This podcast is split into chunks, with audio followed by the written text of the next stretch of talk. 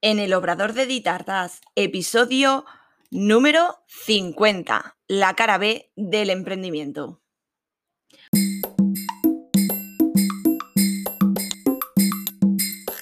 Hola, ¿qué tal? Bienvenida al podcast en el Obrador de Ditartas, donde hablaremos de repostería y conoceremos el día a día de un obrador.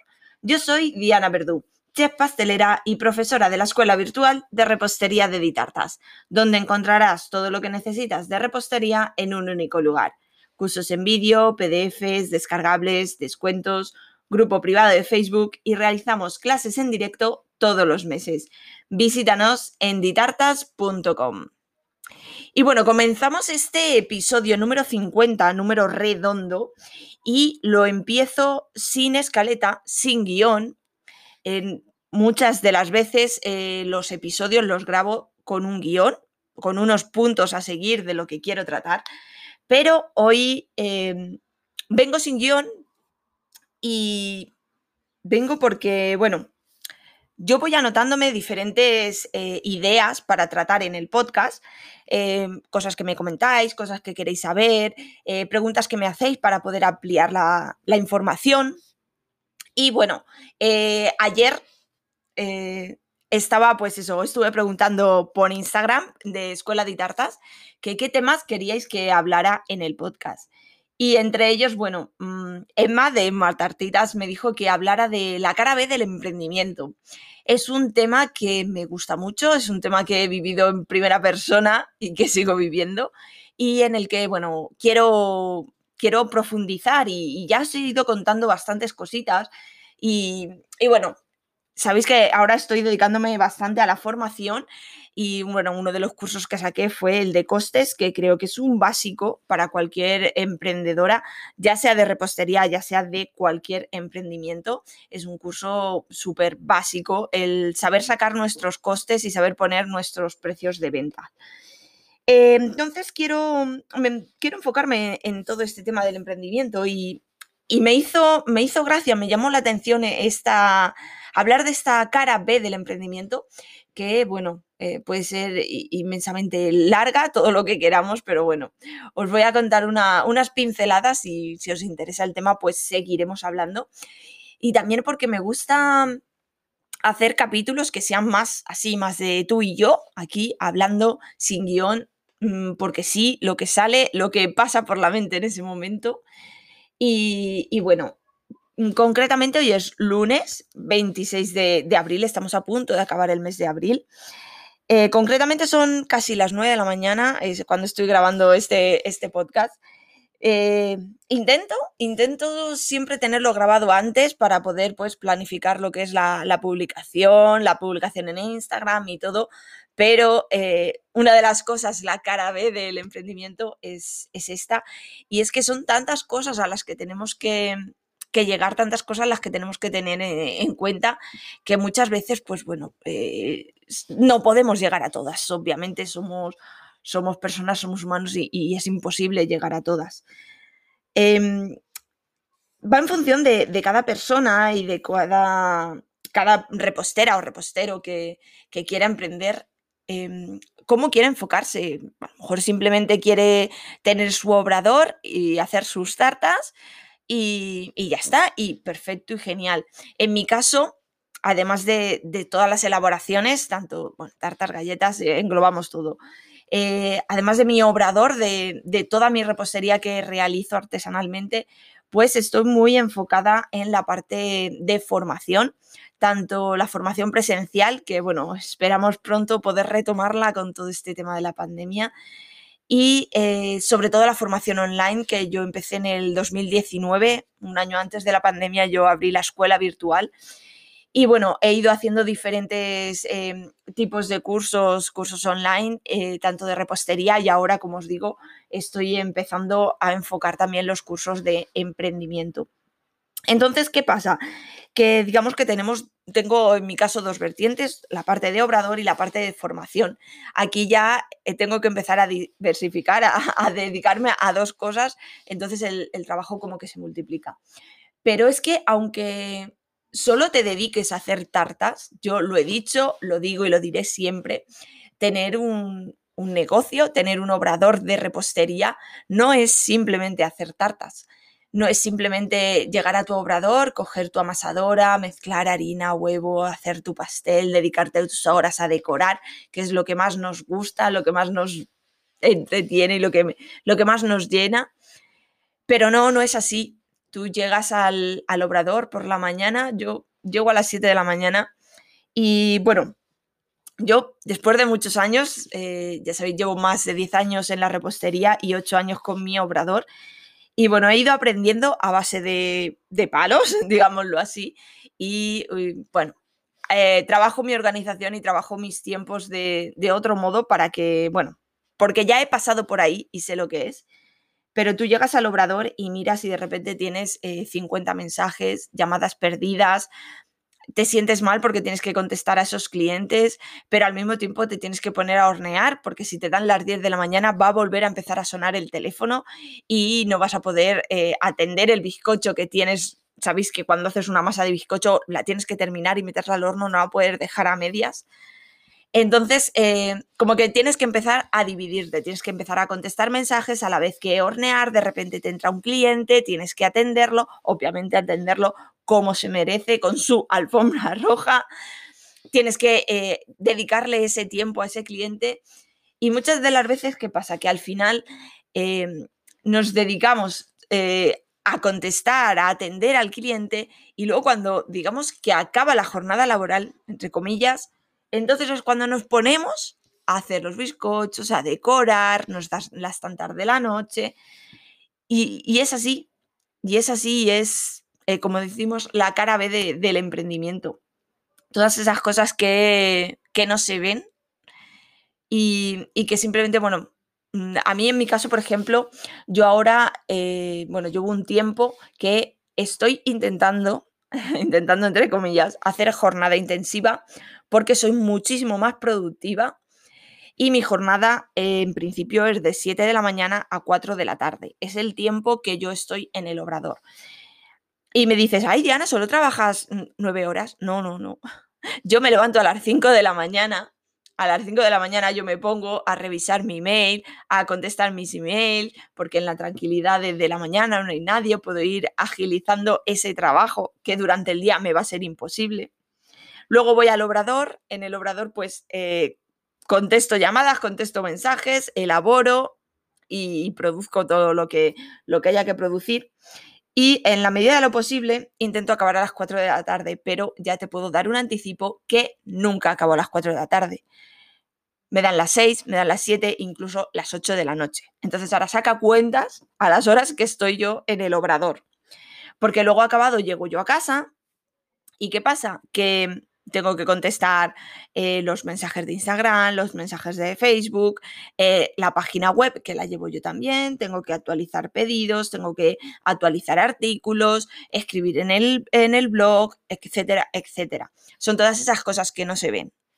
Y, para colmo de todo esto, o sea, te tiras 12, 14 horas más, bueno, hay días que, que incluso muchos más y, al día siguiente, cuando llegas al obrador, otra vez te llega un cliente y te dice, chica, que he venido y estaba cerrado. Y te quedas como diciendo, claro, porque, claro, has venido a una en concreto en la que yo no estaba y estaba cerrado. Pues sí, estaría cerrado, pero eso no quiere decir que esté todo el día cerrado o que no trabaje. O sea, yo me hago mis 12, mis 14 horas al día o más y aunque no te lo dicen con esa maldad, pero a ti es como, te cae como un jarro de agua fría, en plan de que estaba cerrado.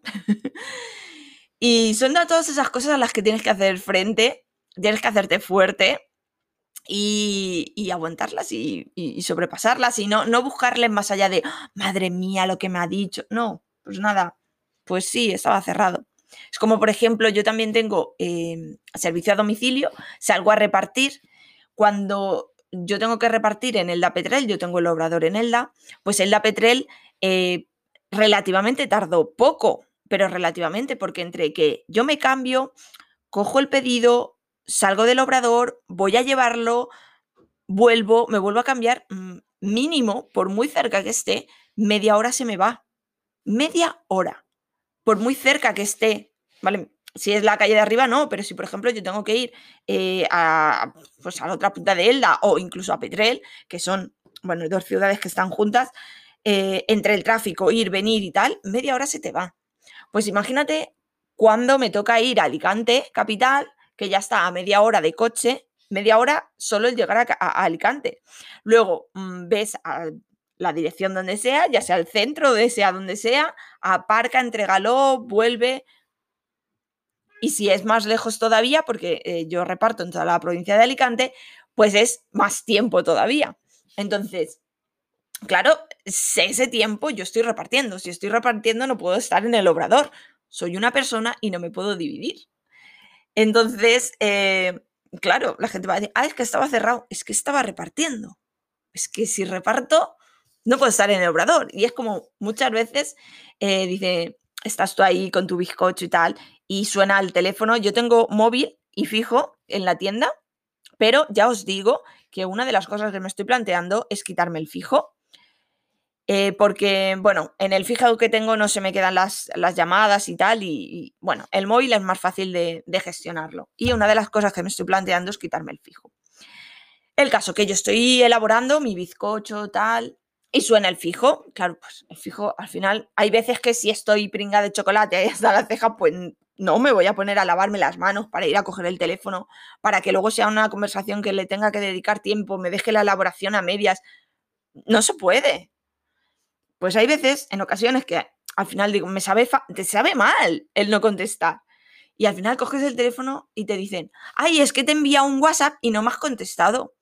Ya, pues que si no te he contestado, será porque no puedo contestarte. Será porque tengo las manos e-, en la masa, nunca mejor dicho. Claro, si estoy elaborando, si estoy haciendo un bizcocho, si estoy decorando, no puedo estar contestando WhatsApp. Yo es lo que os decía, que yo me he ido eh, adaptando a la, a, la, vez que aprendiendo de, los trompados que te pegas. Y yo ahora tengo un horario. Yo hasta las 12 de la mañana no me pongo a contestar WhatsApp en la medida de lo posible. Hay veces que digo, bueno, eh, a lo mejor me hago el café y si tengo mucho jaleo, pues me tomo el café en el ordenador contestando WhatsApp. Pero de normal, yo hasta las 12 no me pongo a contestar mensajes. Porque yo elaboro de 7 a 12, tengo que elaborar. ¿Por qué tiene que salir la producción? Porque lo tengo calculado que a partir de las 10 es cuando más llamadas entran, cuando más gente viene a la tienda. Entonces yo tengo que tener mi elaboración de horno, la tengo que tener hecha. Entonces a las 12 empiezo a contestar mensajes. Entonces me dicen, es que no me has contestado. Vale, mm, pues es que no he podido contestarte. Cuando me pongo a contestar mensajes, llego y te contesto. Y es que es así. Y es que mm, ahora eh, intento, lo que pasa es que es complicado decirle al cliente, a ver, si tú me pides una tarta, tú quieres que tu tarta sea la más bonita del mundo, quieres que le dedique el máximo de tiempo y cariño y, pasión a tu tarta para que sea perfecta, pero para eso necesito tiempo. Y, y, si yo estoy decorando una tarta, si yo tengo que dejar de decorar esa tarta para coger el teléfono, cuando yo vuelva a decorar esa tarta, he perdido el chip tengo que volver a sentarme y volver a decir, a ver, ¿por dónde iba? ¿Qué estaba haciendo? Y ahí es un tiempo de, productividad, que se pierde tremendo. Y eh, pues sí, señores, es complicado y, es así, pero a base de, ir aprendiendo durante estos eh, ocho años de que tengo mi obrador, pues he ido aprendiendo y sigo aprendiendo, yo nunca dejo de formarme y, sobre todo en productividad para poder eh, llegar a todo y poder tenerlo todo lo máximo posible. Pero ya os digo que soy humana como todos y no se puede llegar a todo. Eh, como os digo, tenerlo en cuenta que tener un obrador, tener una empresa de repostería no es simplemente hacer tartas, hay que atender a clientes, hay que preparar presupuestos, hay que preparar eh, plantillas, tienes que contestar mensajes, ya sea de WhatsApp, de email, como trabajes, por Instagram, por Facebook, página web. Son muchísimas más cosas que simplemente hacer tartas. Y luego aparte, claro, ya no quiero entrar en la parte de administración que tienes que llevar eh, es una empresa y cada empresa tiene una administración y tiene que tener una persona encargada de toda la parte de administrativa y contable. Y si tú eres sola en tu empresa, lo tienes que hacer tú. Y eso tenlo en cuenta y no lo podemos... Eh, dejar en manos de nada. A ver, me explico. Yo sí que trabajo con una asesoría y la asesoría es la que me presenta eh, todos los impuestos y todo. Pero yo tengo que hacerle llegar toda esa información a la asesoría, porque la asesoría no es adivina. Entonces yo tengo que preparar toda esa documentación y además, muy importante, yo tengo que saber dónde están mis números. Y yo tengo que tener una gestión de mis números para saber dónde me gasto el dinero, dónde no me lo gasto, dónde puedo ahorrar, dónde puedo invertir, Claro, porque, eh, por ejemplo, dices, ah, voy a hacer una campaña de publicidad. ¿Puedes hacer una campaña de publicidad? Tienes que planteártelo, tienes que saber dónde están todos esos números.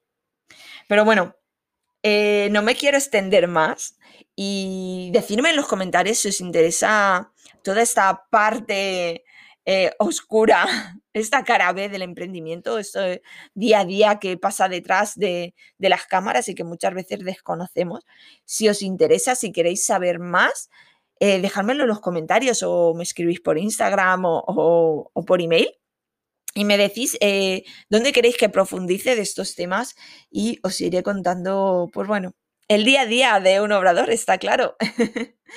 Bueno, muchísimas gracias por escucharme y hasta aquí este episodio número 50, número redondo en el Obrador de Ditartas. Gracias de corazón una vez más por escucharme y por seguirme en este podcast. Y como os he dicho, te invito a que te suscribas al podcast, ya sea en iVoox, en Spotify, donde me escuches. Y me encantaría recibir una valoración, un me gusta. Y así más apasionadas de la repostería podrán encontrar el podcast. Y como te digo, en los comentarios los tienes a tu disposición para cualquier duda, sugerencia o consulta que me quieras hacer para hablar en el podcast o para que te conteste directamente, sin problema. Y recuerda, un nuevo episodio todos los lunes a las 6 de la tarde. Te espero el próximo día. Adiós.